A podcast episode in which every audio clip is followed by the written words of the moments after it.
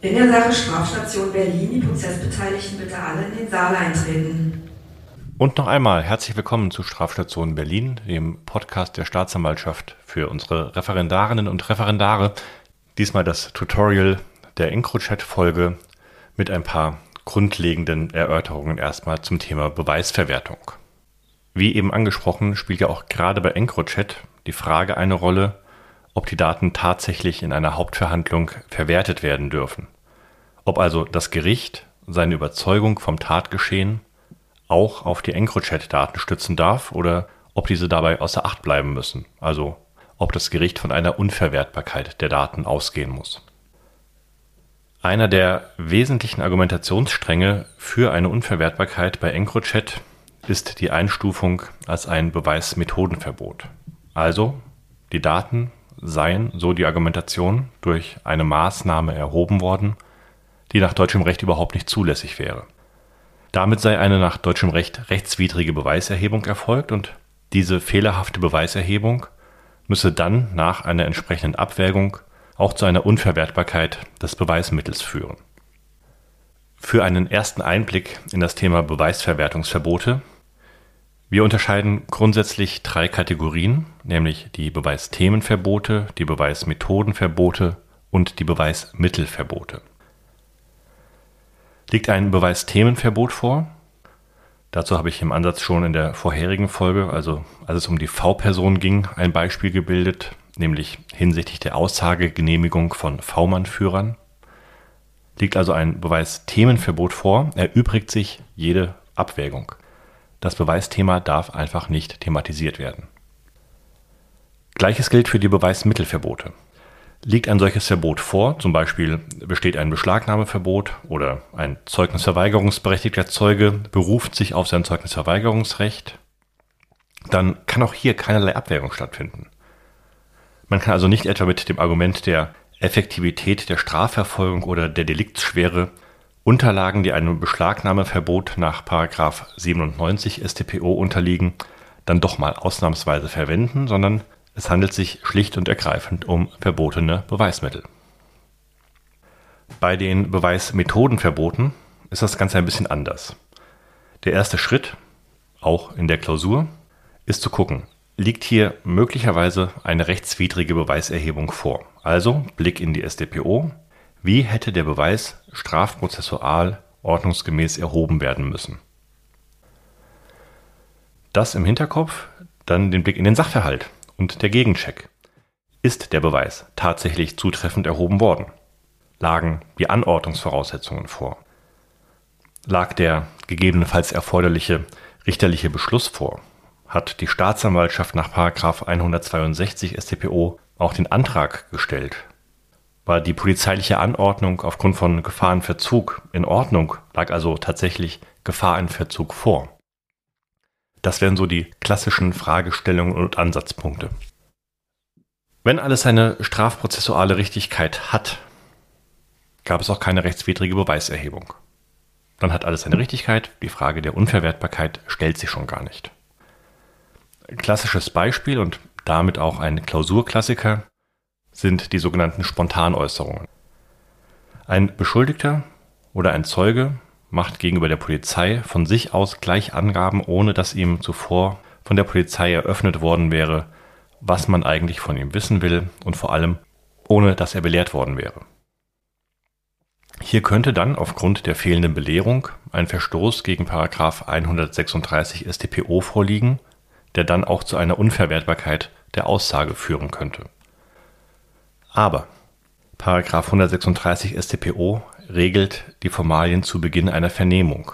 Und eine Vernehmung liegt vor, wenn Strafverfolgungsbehörden in amtlicher Funktion einer Auskunftsperson gegenübertreten, um Auskunft zu einem bestimmten Sachverhalt zu verlangen. Wenn es im Beispielsfall aber noch nicht erfolgt ist und dies auch nicht mutwillig von der Polizei verzögert wurde, weil eben die Polizeibeamten noch gar keine Gelegenheit hatten, den Sachverhalt zu unterbreiten, weil eben die Auskunftsperson von sich aus bereits zu reden begonnen hatte, liegt noch keine Vernehmungssituation vor. Dann ist auch der Anwendungsbereich von 136 StPO noch nicht eröffnet und die Folge ist, es liegt auch kein Verstoß gegen 136 vor. Und so gibt es eben schon keine fehlerhafte Beweiserhebung und damit fehlt es auch an der Grundlage für ein Beweisverwertungsverbot. Also können die freiwillig gemachten Angaben über die Vernehmung der Polizeibeamten als Zeugen vom Hörensagen in die Hauptverhandlung eingebracht werden und das Gericht kann diese Angaben auch in seine Beweiswürdigung einfließen lassen. Umgekehrt, wenn eine fehlerhafte Beweiserhebung erfolgt ist, eben weil etwa eine richterliche Anordnung fehlte oder weil die Polizei oder die Staatsanwaltschaft unzutreffend Gefahrenverzug angenommen hat. Oder nächste Klausurklassiker, wenn eine Belehrung zu Beginn einer tatsächlichen Vernehmung unterblieben ist. Dann muss man erstmal feststellen, hier hat eine rechtswidrige Beweiserhebung stattgefunden. Und diese Feststellung führt dann zu der Frage, ob das Beweismittel trotzdem den Urteilsfeststellungen zugrunde gelegt, also verwertet werden kann. Das ist nur in wenigen Fällen gesetzlich geregelt, vor allem geregelt ist es in der Konstellation von 136a Absatz 3 StPO, wenn also eine Beeinflussung des freien Willens von Aussagepersonen vorliegt. Und der 136a gilt übrigens nicht nur für Beschuldigte, sondern auch über 69 Absatz 3 StPO für Zeugen. In den meisten anderen Fällen und da wird es dann eben auch für die Klausur interessant, ist es eine Frage der Abwägung. Deshalb ist es in der Klausur auch besonders wichtig, hier strukturiert aufzubauen, sich also erst mit der Frage der Beweiserhebung auseinanderzusetzen und dann erst klar erkennbar abgesetzt mit der Frage der Beweisverwertung. Und dann muss eben tatsächlich eine vernünftige Abwägung erfolgen. Also tatsächlich Pro und Contra. Was spricht für eine Verwertbarkeit was spricht gegen eine Verwertbarkeit und da muss auch eine Entscheidung her. Nicht nur für die Klausur gilt, für die Begründung ist das Entscheidende, die bringt die Punkte, nicht das Ergebnis.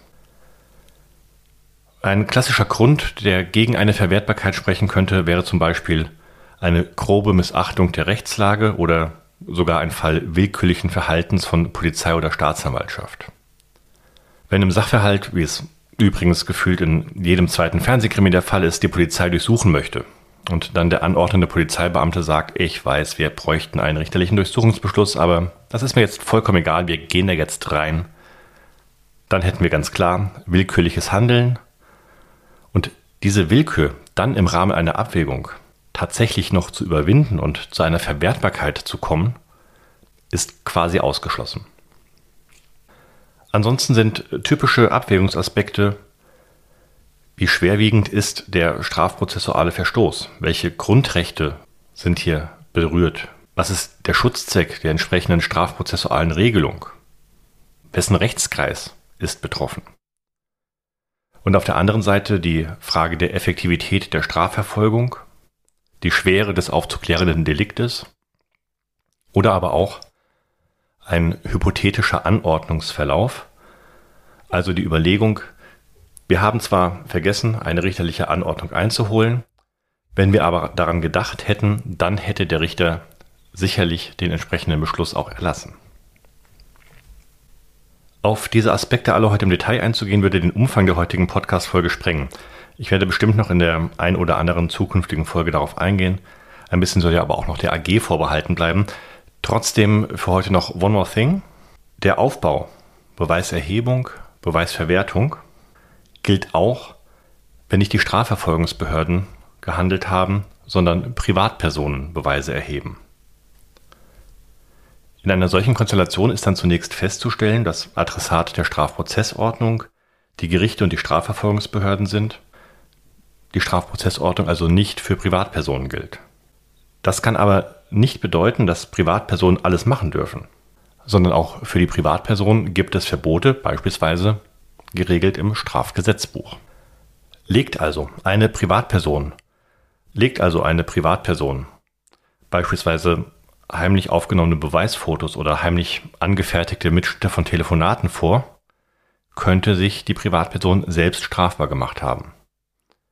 Und wenn dies der Fall wäre, läge eine unzulässige Beweiserhebung durch eine Privatperson vor. Und aus dieser unzulässigen Beweiserhebung könnte dann, je nach Abwägung, auch wieder ein Beweisverwertungsverbot resultieren. So, das soll es für heute erstmal gewesen sein mit der Grundfrage der Beweisverwertung. Wer Kritik, Anregungen, Themenwünsche äußern möchte, gerne über unsere Homepage strafstation.berlin. Wir freuen uns auch über positive Bewertungen bei den einschlägigen Podcast-Anbietern, bei denen wir hier auch zu finden sind. Und ansonsten hören wir uns in zwei Wochen hoffentlich wieder, dann mit dem Thema Salafismus und im Tutorial mit der sich daraus ergebenden Frage des Doppelbestrafungsverbotes, also des Grundsatzes Nebis in idem. Bis dahin vielen Dank fürs Zuhören und alles Gute. Die Prozessbeteiligten bitte.